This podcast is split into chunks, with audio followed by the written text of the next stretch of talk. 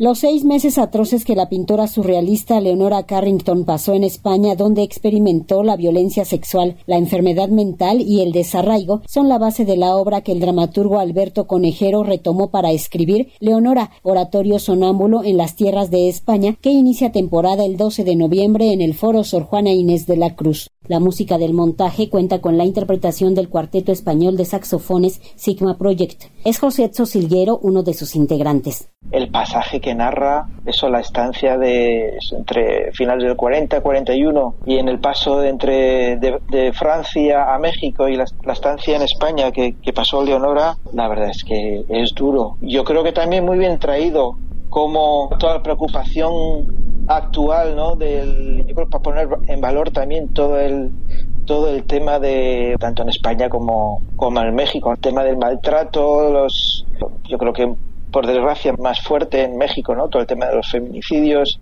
el texto explora en la vida y obra de una de las artistas más reconocidas del surrealismo. Fue medio año de junio de 1940 a enero de 1941 lo que Leonora Carrington pasó en España, donde sufrió todo tipo de abusos. La música es de la compositora mexicana Erika Vega, quien recrea todo el drama experimentado por la pintora. Se sumerge en ese mundo surrealista este capítulo tan especial de Leonora en España, mm, encargar la música a una compositora mexicana, Erika Vega, y luego tenía eso la visión de hacerlo con, música en directo, o sea, que participara el cuarteto en la propia escena. Y bueno, la verdad es que, ha ido ha ido ha ido muy bien. Nosotros estamos muy contentos muy intenso. Pudimos trabajar vamos una una actriz fantástica Carolina Politi espectacular. Nos impresionaba cómo se metía en la papel. Leonora, oratorio sonámbulo en las tierras de España, se estrenó originalmente como parte del Festival Cultura UNAM. En ella la música es como un personaje más que plasma los estados de ánimo de la protagonista trágica y dura, seguro, porque así, así lo sentimos nosotros de dentro también a la hora de preparar todo el montaje.